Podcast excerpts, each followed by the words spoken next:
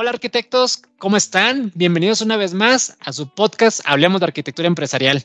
Quiero agradecer a todos los que han estado apoyando esta iniciativa, a todos los que le han estado dando compartir al canal de YouTube, han compartido también a través de Spotify, a los que a través de LinkedIn también han estado comentando. Les agradezco bastante sus palabras, todos los comentarios, créanme que los leo. Eh, muchas gracias por los correos electrónicos también que nos han hecho llegar. Y bueno, pues este es un episodio especial porque regresamos justamente a una de las tierras donde mejor se come, según yo. Yo recuerdo que hace bastantes años conocí la bandeja paisa y desde entonces es uno de mis platillos favoritos. Quienes no tienen la oportunidad de conocerla, les recomiendo que busquen en su ciudad un restaurante colombiano y pregunten por la bandeja paisa. Estoy seguro que les va a encantar. Entonces nuestro invitado del día de hoy, pues precisamente es de Medellín, aunque no estoy seguro que haya nacido en Medellín. Ahorita le preguntaremos si es originario o simplemente está viviendo ahí. Bueno, pues nuestro invitado es Diego, Diego Roa quien pues es un entusiasta de la arquitectura empresarial, de transformación digital, eh, de proyectos Scrum, desarrollo de software, y muchas otras cosas más. Y, fíjense que hubo algo que me llamó mucho la atención del perfil de Diego y que no se lo he comentado, eh, porque pues obviamente yo creo que ustedes se han de imaginar que eh, cada vez que hablo con un invitado pues hago mi scouting, ¿no? No es como que llegue en cero sin, sin conocer a la persona, normalmente siempre hago una pequeña investigación y hubo algo que me llamó mucho la atención y no sé si Diego esté consciente de eso. Les voy a leer tal y cual aparece en su descripción. Por cierto, invito a que lo sigan, búsquenlo por favor ahí en las redes sociales, pónganle Diego Roa y bueno, ahí seguro que Diego con mucho gusto los, los contactará o les regresará el saludo. Eh, les digo, Diego coloca en su descripción de LinkedIn, me entusiasma el respeto por la gente, la adaptación al cambio y el aprendizaje constante. Y a continuación viene la frase que más me, me llegó. Dice, escribo y brindo, y brindo mentoría para compartir lo que voy aprendiendo, porque cuando comparto, otras personas tienen la oportunidad de crecer y cuando crecen, yo crezco junto a ellas. Y justamente es, digamos que es el espíritu del podcast, porque créanme que cada vez que grabamos un episodio, los primeros que crecemos somos nosotros. Nosotros somos los primeros que estamos constantemente creciendo con todo el conocimiento que nuestros invitados comparten. Entonces, pues inmediatamente cuando leí el comentario de Diego en su perfil, dije, estoy seguro que me va a aceptar la invitación. Y bueno, además es colombiano. ¿Quién conoce a un colombiano que se niegue a ayudar? Yo creo que si hay, si hay alguna nacionalidad que son súper atentos y amables, aunque Diego me dice que los mexicanos también, yo considero que pues no tanto, pero Diego dice que sí, entonces le agradezco el cumplido. Pero bueno, como buen colombiano, inmediatamente aceptó la invitación a grabar este episodio. Entonces, sin más preámbulo, me gustaría saludarte, Diego, no sin antes agradecerte una vez más. Muchas, muchas gracias por tu disposición, por querer compartir eh, esta experiencia de arquitectura empresarial. Entonces, Diego, ¿cómo estás? Y corrígeme si me equivoqué en algo, ¿eres o no originario de Medellín? Israel, un saludo muy especial para vos y toda la audiencia y no te has equivocado en absolutamente nada, ¿sí? Absolutamente paisa de nacimiento, de corazón, montañero de pura cepa, como dicen, y bueno, absolutamente entusiasmado de, tener la oportunidad de compartir en, tu programa que es absolutamente increíble. Y desde luego destacar esa gran labor que realizas de, de compartir conocimiento y de, yo te lo decía hace algún momento en la conversación, evangelizar un poco sobre la importancia de la arquitectura empresarial que se necesita tanto en este momento en las empresas, en las organizaciones y estos retos tan grandes que tenemos. ¿sí? Muchas gracias y, bueno, encantado de estar contigo y con toda esta audiencia. Gracias a ti, Diego. Al contrario. Oye, y antes de entrar en materia, y porque no me quiero quedar con la curiosidad, eh, ¿a qué te refieres dentro de tu descripción de, LinkedIn también colocas pescador de podcast. ¿A qué te refieres con pescador de podcast? ¿E-, ¿Es una persona que le gusta seguir los podcasts o te gusta crear contenido? ¿A qué te referías cuando colocaste pescador de podcast? Nomás por mera curiosidad, ¿eh? Sí, no, mira, es, muy particular. Yo soy un convencido de, las virtudes del aprendizaje constante, pero hay una realidad y es que, en estos tiempos no es tan, tan sencillo que puedas sentarte netamente a, experimentar, a consultar información y demás. Y he encontrado en los podcasts eh, una fuente inagotable de muchas cosas, ¿sí? De, poder explorar en otros momentos, cuando estás practicando deporte, cuando estás realizando otra serie de actividades, te puedes dar el gusto de, navegar por diferente contenido, desde audiolibros, desde, desde también información de crecimiento personal, luego cambias a música, etcétera. Entonces, cuando pensé en colocar el tema de pescador de podcast es porque te encuentras de todo, o sea, en esta información tú puedes, dependiendo del estado de ánimo, buscar algo para meditar, es, es una fuente absolutamente inagotable y es una muy buena forma de aprender y de compartir conocimiento también, si tú generas contenido y demás. La verdad es que, que yo creo que, es, que es, es una gran fuente y le invito a la gente siempre a que venga, esa la oportunidad de poder navegar y pescar contenido. Hay mucha gente haciendo cosas interesantes de toda índole, ¿sí? Sí, completamente de acuerdo contigo. A mí también me gusta bastante los podcasts. De hecho, la creación de este mismo nace a raíz justamente del gusto por los podcasts. Y dijimos, si nos gusta tanto, ¿por qué no creamos uno nosotros que hablemos del tema que nos apasiona? Y Charlie y yo siempre nos reíamos y decíamos, hagamos uno de carne asada o de fútbol, ¿verdad? pero dijimos, no, yo creo, yo creo que nos apasiona más la arquitectura empresarial. Diego, entremos en materia. Antes de que eh, antes de que empezáramos a grabar, pues justamente hablábamos de la dificultad de lo que es evangelizar eh, a las organizaciones en materia de arquitectura empresarial. Tú has tenido la oportunidad de trabajar en startups y en organizaciones grandes con ya muchos años eh, dentro del mercado. En tu experiencia, Diego, ¿por qué dirías que es difícil evangelizar en arquitectura empresarial, ¿en dónde está tal vez el área de oportunidad que tenemos? O sea, ¿qué, es lo que tú has visualizado en tu camino que podemos mejorar o cuáles son las razones por las cuales crees que seguimos a veces batallando para que las organizaciones nos compren la idea de arquitectura empresarial? Israel, es una excelente pregunta. Imagínate que yo tuve la, grandiosa oportunidad de trabajar cerca de 10 años en corporaciones, empresas de, gran tamaño, Luego me traslado 8 o 9 años a trabajar creando startups eh, de naturaleza fintech y demás, y hace poco regresé nuevamente al corporativo. En este camino de, más de 22, 23 años de estar trabajando o ejerciendo diferentes roles en, en proyectos tecnológicos y demás, he podido observar que particularmente las personas que estamos muy en este ecosistema tecnológico y demás, desarrollamos habilidades conversando en términos técnicos perdón, eh, hablando un lenguaje en el que nos sentimos cómodos muchas veces desde los diferentes frameworks, las metodologías de trabajo, las tecnologías, el software, etcétera. Y ocurre algo muy particular con la pandemia que agrega todavía más dificultad a todo ese argor y nuestra interacción con el negocio. Y es que ya ni siquiera era posible conversar mucho en entornos presenciales para explicar, rayar un tablero, sino que nos pasamos al entorno digital. Entonces, imagínate un escenario complejo en donde primero, como personas que trabajamos mucho en el entorno tecnológico, es fácil hablar entre ingenieros, desarrolladores de software y demás, pero nos cuesta mucho conversar con el negocio, entender el negocio, hablar en términos del negocio. Agrégale el componente de la pandemia que nos llevó a, interactuar en entornos digitales y la mezcla de todo esto es un cóctel en donde se generan dificultades fuertes de comunicación.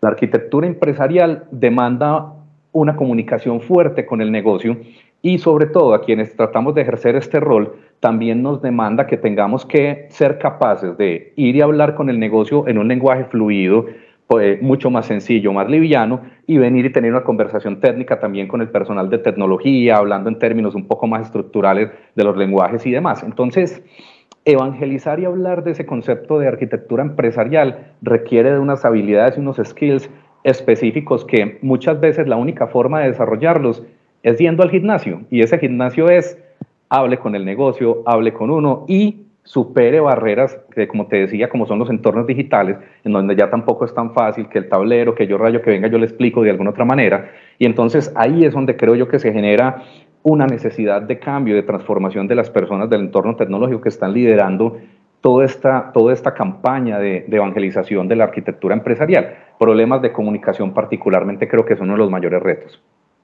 Sí, yo creo que esto aplica en cualquier otro aspecto de la vida, ¿no? El tema de la comunicación es vital dentro de las sociedades, de lo contrario sería un caos. Y, coincido contigo, Diego, la verdad es que muchas de las veces eh, no logramos convencer al negocio por nuestra forma de nuestro vocabulario, por la forma en la que nos expresamos. Y ahí está el origen del problema.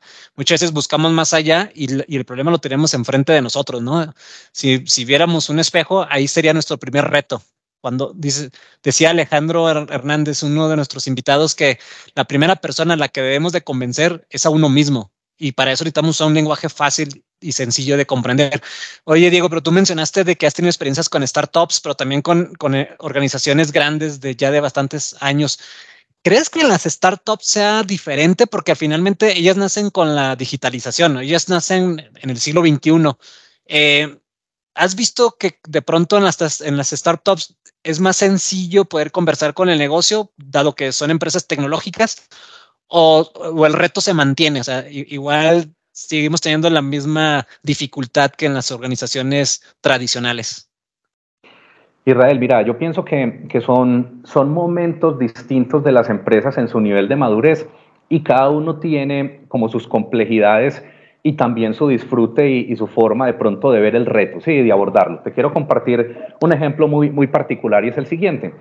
Cuando tú estás en, en una startup, tú tienes una responsabilidad grande a nivel de arquitectura empresarial y es planear y estructurar desde el origen con esa gran oportunidad que tienes de crear una empresa desde cero, de una vez una arquitectura que sea lo suficientemente estructural para soportar la escalabilidad y el crecimiento del negocio. En ese orden de ideas, los retos, por un lado, están en esa capacidad de visión y de lograr traducir la visión en términos de, del negocio y del usuario y de lo que estás proyectando para los usuarios a partir de un ideal y de la oportunidad que tienes de crear desde cero. Entonces, creo que ese es, eso es un tema importante. Hay una velocidad vertiginosa que muchas veces no te permite de pronto pensar con claridad, aterrizar un poco el tema para hacerlo muy bien y eso muchas veces a la velocidad te lleva a que no escuches tanto al negocio y de pronto es un reto grande a nivel de arquitectura. En contraparte, cuando trabajas con una organización, por ejemplo, como la que yo trabajo hoy en día, que tiene alrededor de 70 años de historia, eh, pues ya hay una fundamentación y un montón de estructuración, hay muchos productos más madurados y demás, y ya el reto también es empezar a ganarte la confianza del negocio, en esos términos hablarle y entenderlo muy bien y demostrarle que como todo negocio está en constante cambio y que es necesario hacer algunas cosas que las han hecho tradicionalmente de la misma manera, pero que la arquitectura puede llevar a que tengamos que cambiar completamente el modelo. Entonces aquí ya hay un reto de adaptación, de transformación sobre estructuras ya definidas, pero en cualquiera de los dos casos, uno de los factores comunes es la comunicación, el aprender a escuchar muy bien y el poder hacernos entender y, hablar con el negocio en unos términos que de verdad lo entiendan, ¿sí? Entonces mira que son dos momentos distintos, dos oportunidades distintas, ambos muy retadores y en donde esa relación de nosotros con el negocio es un matrimonio absolutamente importante. Y, ahorita que te escuchaba, eh, responder esta última pregunta, Diego, y volviste a mencionar el tema de la comunicación, me gustaría, si me lo permites, hacer un ejercicio aquí de, transparencia contigo. En, tu caso, como arquitecto empresarial, eh, como especialista en tecnología, ¿tú dirías que ¿Hubo en algún momento donde te diste cuenta que tu forma de comunicarte de pronto no era la más adecuada y tuviste que tomar cartas en el asunto?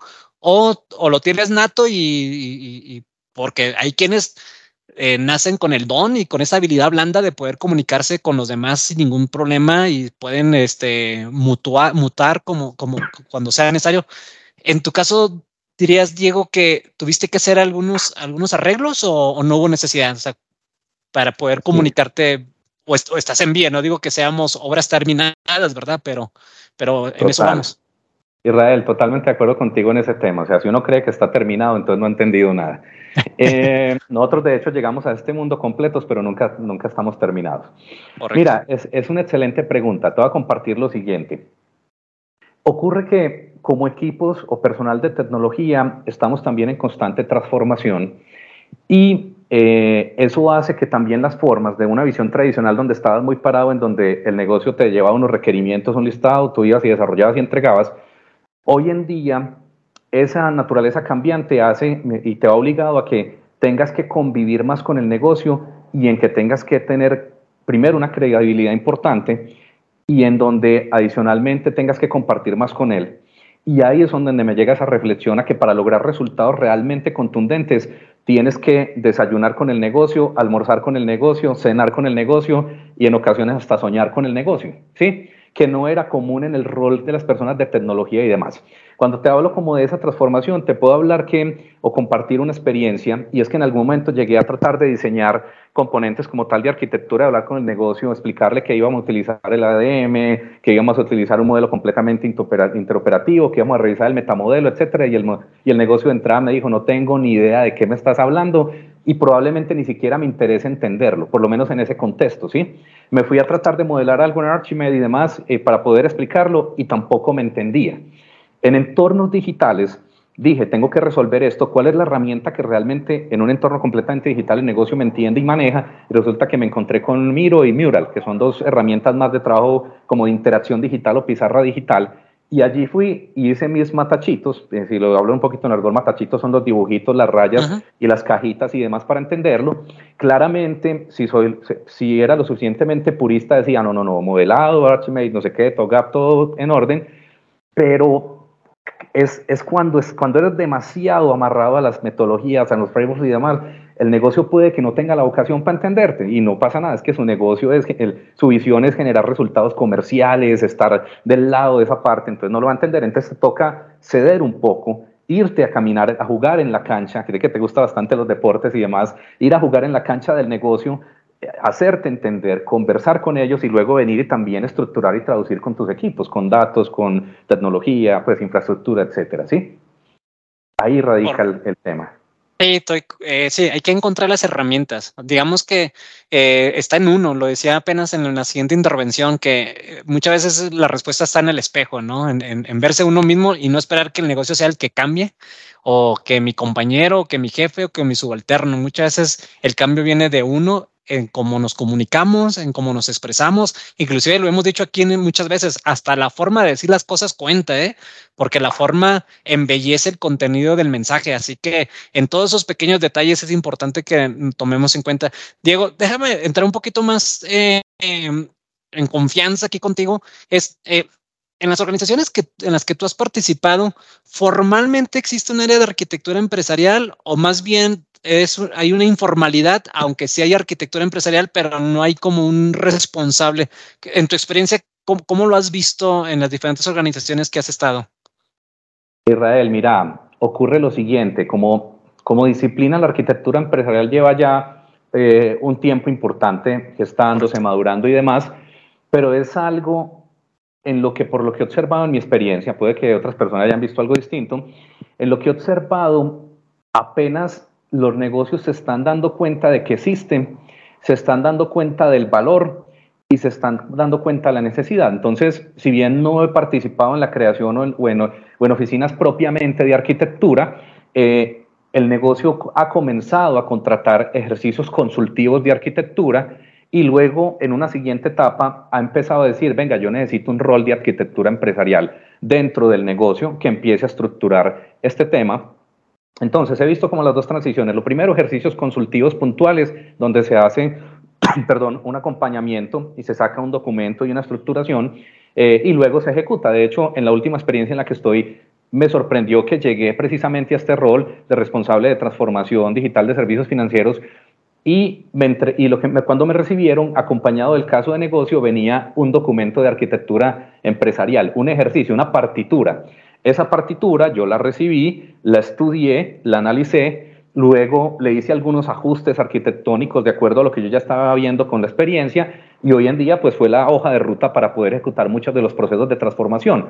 Posterior a esto, muchas otras unidades del negocio empezaron a ver valor en los ejercicios de arquitectura. Entonces, por eso es que cobra valor todo esto que estás haciendo, todo lo, toda esta comunidad que nos escucha y demás, y es empezar a evangelizar para, llegar, para llevar ese mensaje. Un dato importante, Israel, que quiero compartirte a vos y a la audiencia, es que muchas veces, frecuentemente le pregunto a los equipos de tecnología, ¿cuál es la plataforma o sistema más importante para que están desarrollando y en la que deben pensar? Y casi ninguno atina a decir, todos dicen, no, es un software, es este tipo de plataforma, pero la plataforma más grande como personal de tecnología que hackeamos, intentamos influenciar y demás, es la plataforma del mindset de la empresa, las estructuras organizacionales y las personas. Y eso es, suena un poquito disruptivo porque uno dice, no, pero es que, pues, como así? No es que eso que lo haga gestión humana. Pero para llevar el negocio a ese nivel de transformación, las plataformas son un vehículo la arquitectura y el relacionamiento y precisamente la transformación del, del equipo es la parte y la plataforma de sistemas más poderosa que nosotros intervenimos. Ok, muy bien. Oye, Diego, pues coincido completamente contigo con respecto a que a veces un, un, proyecto consultivo ayuda bastante porque lo hemos dicho aquí en este podcast de que a veces tener una vista fuera de la caja ayuda bastante. Eh, empezar primero con, pues, con personas que de pronto ya han vivido este tipo de experiencias y no empezar de cero nos da un acelerador eh, fantástico. Entonces sí, eh, aunque fíjate que, y te confieso que en este podcast hasta el día de hoy, y si la memoria no me falla, no hemos tenido un consultor de arquitectura empresarial. La mayoría han sido como empleados, directores, responsables, pero no sería malo tener como invitado a, a, un consultor de arquitectura empresarial que nos cuente también pues su experiencia como externo, ¿no? Como ese Total. elemento que llega por fuera. Oye, digo, eh, dijiste algo que me llamó mucho la atención y, y, me gustaría preguntarte de una manera muy sincera es, ¿qué, ¿qué es un responsable de transformación de servicios financieros? O sea, ¿qué, qué, qué ¿Cuál es tu rol dentro de la organización como, o sea, eres responsable de la transformación digital o solamente de los servicios financieros? O, sea, ¿cuál, ¿cuál es tu chamba, diríamos, en México? Claro, total. Mira, mira, Israel, realmente es un rol que inicia en una descripción muy de, de cómo transformar, utilizando la tecnología y todas estas herramientas, eh, una unidad de negocio como lo ha sido los servicios financieros, que es una industria que es de las más retadoras porque la industria fintech como tal, pues hoy en día es de las más evolucionadas, las más dinámicas, el mercado es muy agresivo. Eh, y el rol principal es poder tomar el negocio en un estado que es un estado tradicional, ¿sí? Es lo que te estaba compartiendo. La empresa donde hoy trabajo eh, tiene 70 años de historia, de los cuales 40 viene realizando procesos de, de servicios financieros, crédito y demás. Y es tomar esta empresa con sus metodologías, sus procesos y demás y llevarla a un cambio de mentalidad hacia una mentalidad fintech, apoyada en la tecnología, ¿sí? Entonces, ¿eso qué implica? Implica investigar, estudiar, empezar a hacer un trabajo fuerte con los equipos, diseñar, rediseñar completamente la arquitectura desde todos los puntos de vista, eh, integrar el tema del lago de datos, eh, articular todas las experiencias digitales, eh, redefinir la experiencia de usuario y articular para que ese ecosistema digital, con ese rediseño de la arquitectura, pues conviva, sea eficiente, logre unos resultados importantes para el negocio y coloque a punto este negocio para este ecosistema tan retador como lo es el, el del sector financiero. Entonces, la palabra describe como ese ejercicio de transformar, pero es transformar completamente el negocio, no solo se limita como el tema digital. Ahí nos ha tocado hacer esfuerzos de adaptación, de asimilación, adaptación tecnológica, hay de todo, ¿sí? Entonces, es un rol muy, muy determinante que, que trabaja de la mano como tal con el responsable completo del negocio y que dicta también pautas de hacia dónde se dirige el negocio en materia tecnológica como ventaja, yo diría, diría tanto como ventaja competitiva, sino cómo desarrollamos capacidades distintivas apoyados en la tecnología. Ese es básicamente el rol. Oye, está, está interesante y por favor, corrígeme si me equivoco. En México ha pasado un fenómeno de que los bancos tradicionales, tú esos bancos que tienen eh, miles y miles de sucursales y cientos de años de existencia, han creado su propia fintech para contrarrestar precisamente a las fintech que se han creado en los últimos años. Y, y, y ellos no lo ven como que es que nos vamos a, cana, cana, eh, a competir entre nosotros mismos. Ándale, esa es la palabra que quería decir. Este, sino más bien lo ven como una forma de contrarrestar las, los nuevos negocios que han surgido en los últimos años. E, es, es algo lo que tú estás haciendo, ¿correcto? Sí, así es, así es. Se trata eh, digamos así que el ecosistema es muy variado y tenemos los bancos tradicionales llevando la experiencia digital a un, a, un siguiente nivel y tenemos también fintech que hacen de hecho la comparación o el símil con lo que hablábamos iniciando esta conversación de la experiencia entre una startup y lo que es la experiencia arquitectónica también en una empresa de gran envergadura como tal. Entonces, yo creo que el, el sector financiero es lo suficientemente amplio, hay oportunidades para todos y más que canibalizar, como tú lo comentabas, se complementan en una oferta muy, muy contextual para los usuarios. México es, es una de las, de las grandes, eh, digamos así, cunas también de fintech con, con productos financieros muy disruptivos y, y es bastante interesante. Sí, de hecho, uno de los sectores que más hemos visto que tienen arquitectura empresarial al interior de sus organizaciones es el sector financiero. Justamente te decía que si conozco Colombia es gracias a que hemos trabajado con diferentes entidades financieras, eh, tanto en Bogotá, en Medellín, en Cali principalmente. Y me, y me, queda claro que es un sector que entiende la importancia de la arquitectura empresarial. No con esto digo que sea sencillo y tú corrígeme si me equivoco.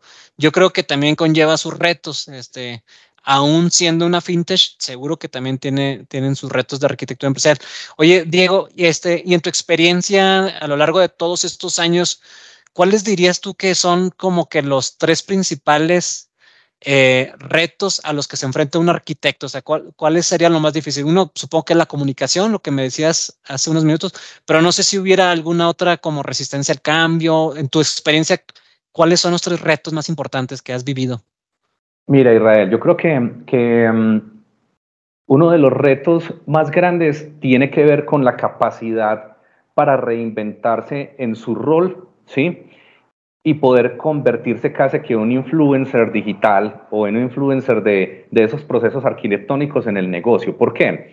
Porque uno como arquitecto puede quedarse en el rol de la estructuración metodológica, de la parte teórica y bueno, genera algo de valor para el negocio pero particularmente en lo que he observado con otros arquitectos que, he conversado además, los arquitectos más exitosos son los que llegan a tal nivel de conocimiento del negocio que son capaces de influenciar grandes transformaciones y mueven como tal los indicadores y los resultados del negocio. ¿sí? Son capaces de hablarle al oído también a los directivos, de influenciarlos y con determinación llevar esa disrupción para que el negocio se transforme y se sale de la fundamentación netamente teórica y estructural para llevar esos resultados de negocio, que es uno de los principios de la arquitectura. La arquitectura se hace precisamente para lograr resultados de negocio. Entonces, ese es un primer reto y es como uno creerse el papel, como dicen en pelicularse y decir, venga, no, no, es que no es solo un tema del rol estructural del framework, las metodologías, sino, venga, que es que yo, la arquitectura me permite observar con, con de diferentes panoramas y maneras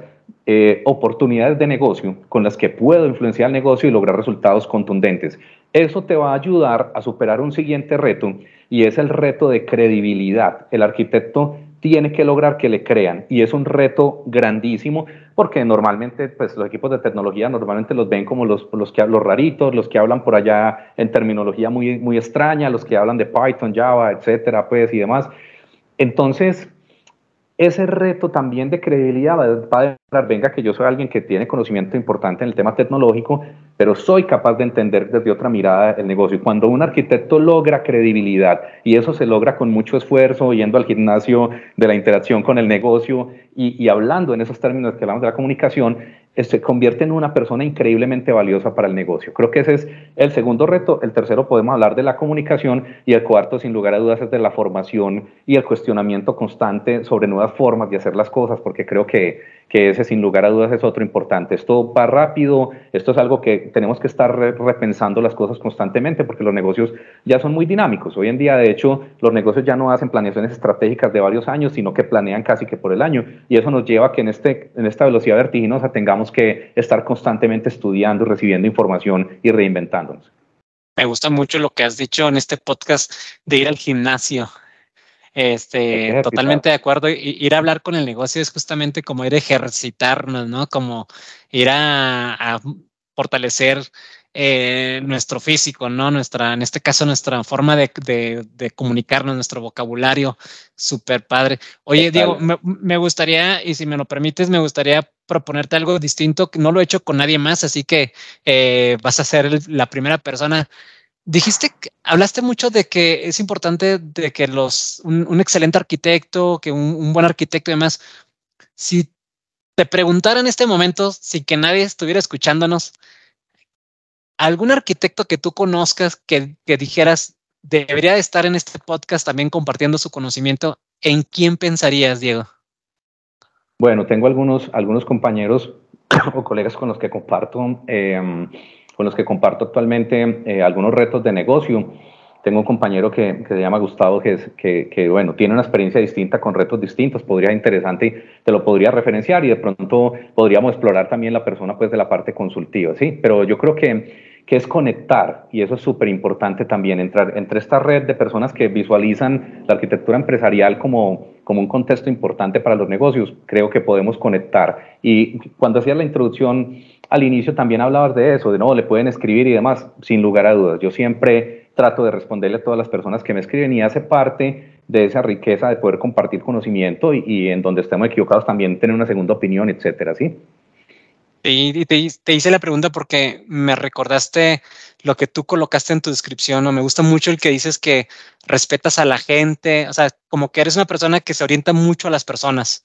Y, eso creo que lo valoran tus colaboradores o la gente con la que interactúa. Entonces, Gustavo, si, nos, si, estás siguiendo este podcast, ojalá que tengas oportunidad de escuchar al menos este episodio. Eh, es, te dejamos la, puerta abierta, pues si quieres venir a compartir tu lo Invitamos, lo invitamos, Hay, hay un tema Israel hay un tema bien particular y es que cuando yo hablo del tema de ir al gimnasio, hay personas que me preguntan, bueno, uno en el gimnasio rutinas de, hace rutinas de entrenamiento. ¿Qué rutinas? ¿Qué rutinas me recomiendas? Y la gente normalmente tiende a pensar, bueno, me vas a, invitar a que ejercite este conocimiento propiamente del metamodelo, del ADM, etcétera. Y yo lo que le digo es, mire, las, las rutinas de interacción con el negocio, usted se asombraría de ver todo lo que usted puede resolver a nivel y entender del negocio invitando a alguien del negocio a un café o si tiene más confianza, invitándolo a una cerveza, ¿sí? Entonces, mira que, es salirse un poco de los esquemas. Los esquemas son importantes, los marcos de trabajo, pero hay, ejercicios de continuidad de disciplina que te pueden ayudar. También tener conversaciones regulares con diferentes niveles del negocio, no solamente con los directivos, sino también con la persona que realiza el día a día. Es súper importante con disciplina y determinación profundizar en ese conocimiento, porque muchas de las grandes soluciones de la arquitectura y demás, no las tienen propiamente los directivos, las tienen las personas que están haciendo el día a día. ¿sí? Entonces, son cosas muy pequeñas que te permiten profundizar en el conocimiento y generar relaciones de, largo plazo y de valor con el negocio.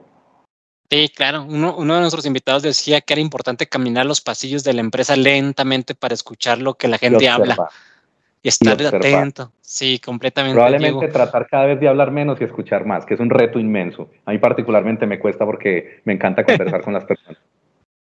No, Diego, no, eh, seguro que los que nos están escuchando están súper agradecidos de lo que estás compartiéndonos. Oye, Diego, pues como decía Charlie, mm, para cerrar el episodio me gustaría darte la oportunidad de que eh, nos comentes nos dejes un mensaje, nos compartas lo que tú creas que la gente le pueda interesar, que a lo mejor tú has vivido y que la gente debería de saber, o de pronto una lección aprendida. Eh, hay mucho chavo, hay mucha, mucho chico que nos están escuchando. Es increíble la cantidad de, chicos que están empezando en este mundo y, que tal vez tú quieras compartirles algo, Diego. ¿Qué les dirías a esas personas que te están escuchando en este episodio, Diego?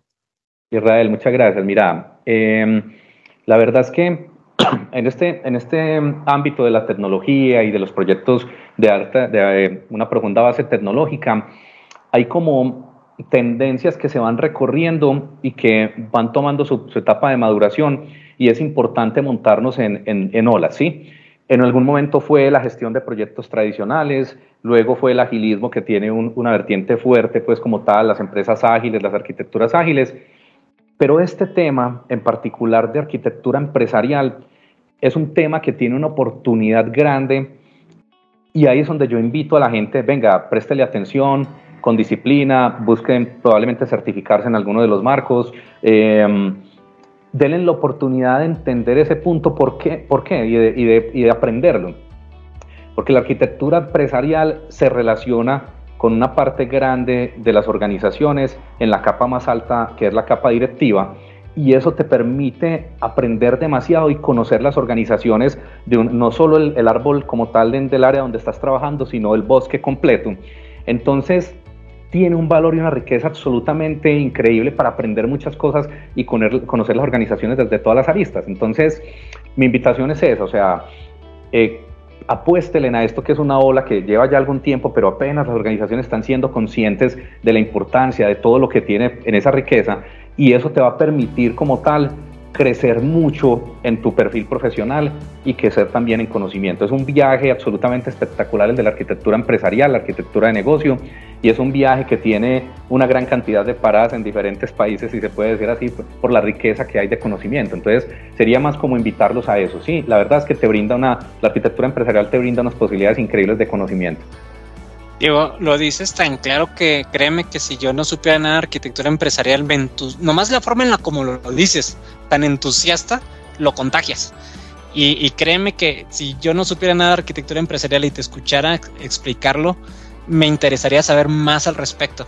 Y eh, la verdad es que le veo un potencial gigantesco a, hacer una carrera de arquitectura empresarial, eh, siguiendo todas las pautas y todos los caminos que hay que seguir para convertirse en, arquitecto empresarial.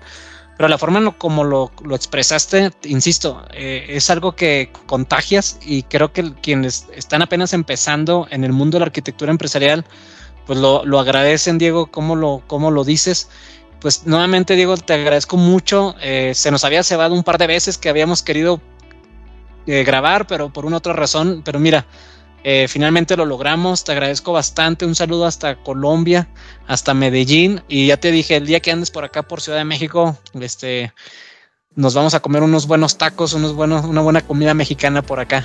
Así será Israel, así será Israel. Por allá voy a estar seguramente. Y no, encantado de compartir contigo en este, en este programa y desde luego admirable la labor que realizas de, si se puede decir, lo digo con mucho cariño, evangelizar sobre arquitectura empresarial. Sí, a toda la audiencia, de verdad también gracias por escuchar eh, este programa. Tenía muchas ganas de compartir con todos ustedes y desde luego estoy abierto en mis, en mis redes como tal. Eh, quien quiera escribirme y compartir conocimiento, de eso se trata el conocimiento. La riqueza se comparte y el conocimiento es riqueza.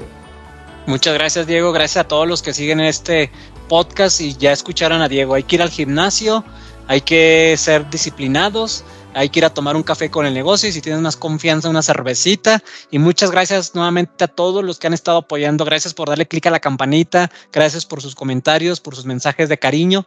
Y bueno, pues nos vemos en el siguiente episodio. Hasta luego, que estén bien arquitectos. Hasta luego, Diego. Muchas gracias. Hasta luego, que estés bien.